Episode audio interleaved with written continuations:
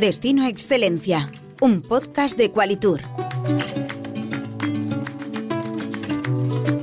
Nuevo episodio de Destino Excelencia. Hablaremos hoy de la sostenibilidad en pequeñas empresas turísticas. Está con nosotros María García, cogerente del restaurante Casa Montaña. ¿Qué tal, María? Hola, buena Rafa. Hablemos de cómo es la sostenibilidad en las pymes. ¿Qué acciones eh, está tomando su empresa para promover la sostenibilidad? A ver, Casa Montaña lleva muy involucrada con los Objetivos de Desarrollo Sostenible desde 2012, estamos en el Pacto Mundial, fue mi padre quien lo inició y actualmente llevamos a cabo diversas labores. Entre ellas hay pues muchas vinculadas con, la gastronomía, como puede ser acercarnos al producto de kilómetro cero, más bien al valenciano puramente dicho, promocionar siempre el producto que es de, nuestra zona, pero también hay muchas de temática social. Eh, a mí hay algunas que me han gustado, como donaciones que hemos hecho al daño cerebral, o ahora vamos a hacer una donación de mantas, o, por ejemplo, estamos también subvencionando el, equipo de fútbol del barrio. Ah. Entonces intentamos promoverla en diversos ámbitos.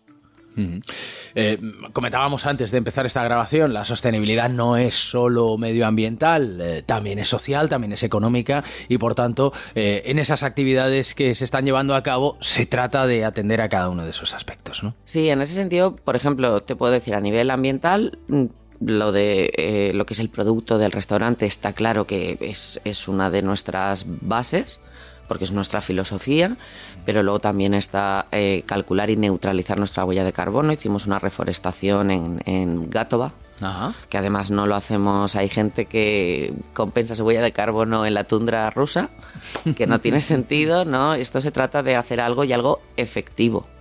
Pero luego a nivel social, lo que te he contado anteriormente, y luego a nivel económico, procuramos que todo nuestro equipo eh, esté mejor que bien tratado, que pueda conciliar familiarmente, es decir, eh, tener en cuenta todos los grupos de interés, que eso vienen a ser nuestros clientes, nuestros trabajadores en primer lugar, nuestros proveedores, es decir, toda la, toda la cadena de eslabones, porque si no la sostenibilidad no se va a llevar a cabo.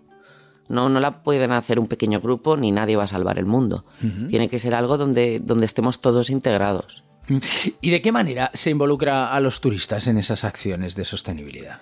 Pues a ver, es, es los turistas parece que no, pero sí que es cierto que los vemos como más interesados. O sea, preguntan bastante, por ejemplo, por el producto, sobre la gestión eh, y en general al cliente, ya sea eh, nacional, internacional, independientemente o local totalmente. Eh, es difícil transmitirle, tenemos un equipo de sala que, que hace una gran labor, en ese sentido. Es verdad que en el servicio no siempre es posible, ¿no? Pero bueno, eh, acciones más directas, más impactantes, pues la última que hicimos de eh, acción contra el hambre, que era con la selección de nuestra etapa solidaria, va un porcentaje para, para esa ONG. Y entonces eh, los clientes ven una repercusión directa, vamos a decirlo de, de algún modo. Y también, por ejemplo, hacemos tertulias bimensuales, tratando diferentes temas energéticos, eh, sociales, ambientales, de todo tipo. Y luego reunimos a unos expertos que yo la verdad disfruto mucho esas tertulias porque descubres cosas increíbles de, ciertas gestiones que se hacen en, en, Valencia en especial y en el mundo en general. Y lo damos a conocer a nuestros clientes también para que, para que puedan eh, nutrirse ¿no? de, esa tertulia que hemos hecho en Petit Comité. Y luego anualmente hacemos una cena con productores donde los clientes que, deciden venir pueden hablar directamente con seis o siete de nuestros productores que llevan a cabo buenas prácticas, les, les explican cómo hacerlo, dónde radica la importancia, cómo cambia el producto. Entonces es una forma de entenderlo diferente porque te lo está contando el propio productor. Le iba a pedir yo que nos destacara una iniciativa exitosa, pero veo que hay más de una y ya están puestas encima de, la mesa. Lo que sí que me gustaría saber son los desafíos eh, que han tenido, qué problemas ha habido que superar para poner en marcha esas acciones. Pues el problema para nosotros principalmente fue, en primer lugar, eh, que llevábamos haciendo, como te digo, mi, mi, padre es una persona que esto ha estado en su filosofía de vida. Él, hay una frase que me gusta mucho, pero es verdad que la tengo marcada, que él dice que quiere devolver a la sociedad parte de lo que la sociedad le ha dado. Entonces él siempre ha hecho mucho por la sostenibilidad, pero no teníamos organizado ni teníamos, eh, ¿cómo te diría yo?, un plan estructurado. Para esto las diferentes certificaciones nos han ayudado mucho, porque hemos hecho planes de sostenibilidad, memorias, y nos ha ayudado. Esto para mí ha sido un, primer hándicap, ¿no? El decir, oye, estamos haciendo muchas cosas, pero ¿hacia dónde las dirigimos? Eh, ¿Se están fijando los objetivos que marcan las, las, eh, los objetivos de desarrollo sostenible, cada una de las metas que te ponen, o, o estamos yendo un poco más desubicados. Ah. Nos hemos dado cuenta que lo estábamos haciendo bastante bien, pero hemos podido redirigir. Pero otra cosa muy importante en un restaurante es que como nosotros intentamos acercarnos al mar y a la huerta, eh, es cierto que tenemos eh, que invertir un esfuerzo todo el equipo, sin él sería imposible, porque cocina tiene que ir cambiando los platos según temporadas, sala tiene que transmitir su valor, hay que ir cambiando la carta. Eh, es cierto que todo esto lleva una gran dificultad añadida porque es una gestión diaria y, sabéis cómo es el servicio de un restaurante, es es inmediato, ¿no? Es, es al momento. Entonces también tenemos un back office, o sea, una administración que está apoyando este, este proceso. Si no, sería realmente complejo poderlo llevar a, cabo. Porque también entiendo que tiene que ser difícil medir el impacto de esas eh, acciones. No sé cómo lo miden. Claro, exacto. Pues nosotros lo que te digo al principio, no, no teníamos esa, esa medición.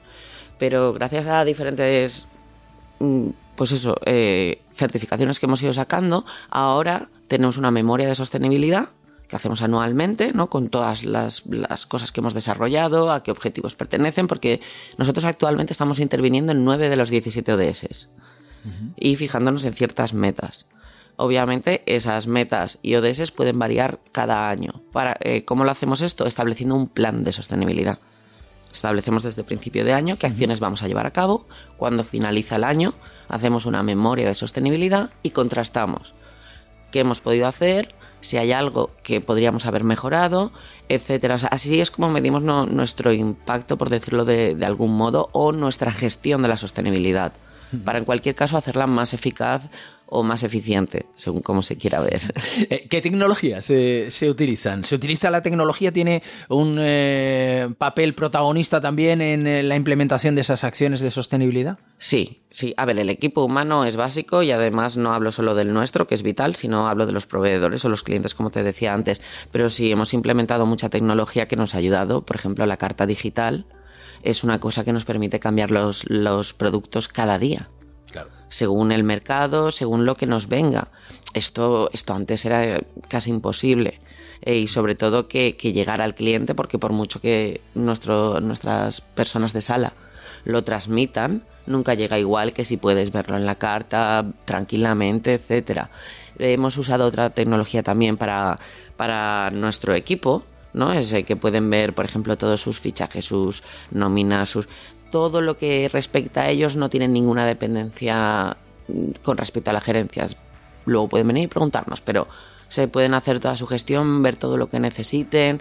Es decir, hemos implementado gran, gran, em, grandes aplicaciones que creo que son muy, muy útiles, sobre todo la carta digital, por supuesto.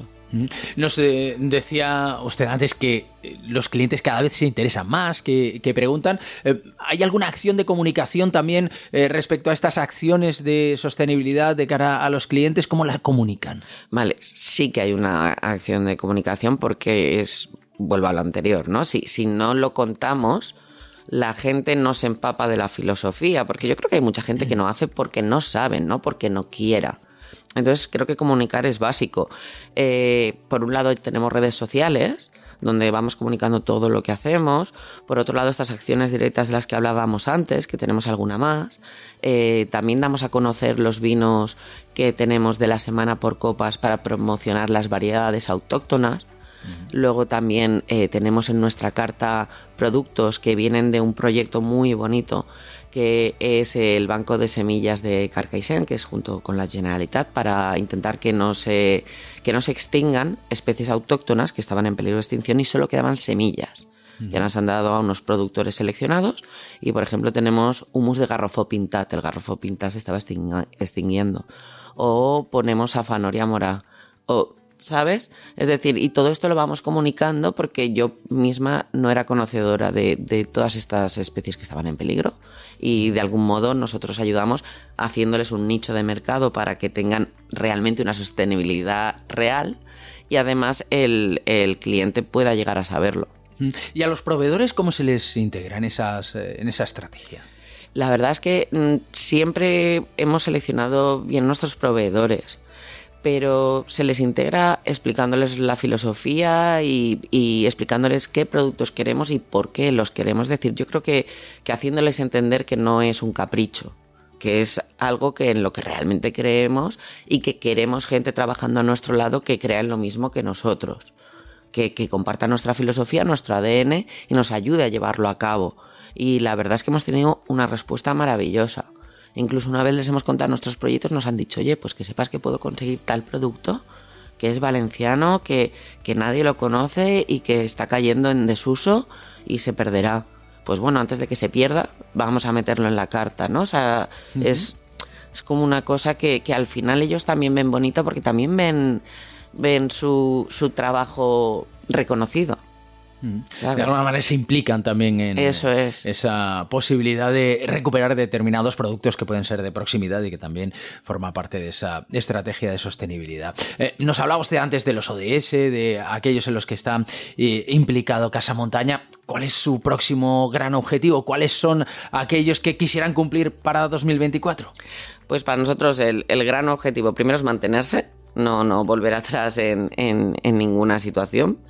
Y luego, por otro lado, el mayor reto es la conciliación familiar eh, en todos los sentidos. Eh, te hablo de nuestros trabajadores en primerísimo lugar y luego también con las personas que trabajamos. Eh, en esto es cierto que hay que, hay que inculcar al cliente o hay que hacerle ver que para conseguir una calidad de producto, una calidad de servicio y que las personas implicadas en todo este proceso eh, tengan una vida confortable, eh, económicamente justa, etcétera, eh, se ha de pagar un porcentaje. No, no podemos tener precios de cadenas rápidas teniendo producto de calidad, servicio de calidad, es, científicamente imposible, aunque creo que a día de hoy sí está habiendo un cambio y un cambio muy positivo, que hasta hace poco no, no lo veía yo tan, tan tangible. Pues yo creo que es una muy buena noticia. Con esa nos vamos a quedar, María García Casa Montaña. Muchísimas gracias. Muchas gracias a vosotros por darnos esta oportunidad y os lo quería agradecer también de parte de, de mi hermano, que es el otro cogerente, y de todo el equipo. Gracias. Escucha todos los episodios de Destino Excelencia en Plaza Podcast o suscríbete a tu plataforma de audio favorita.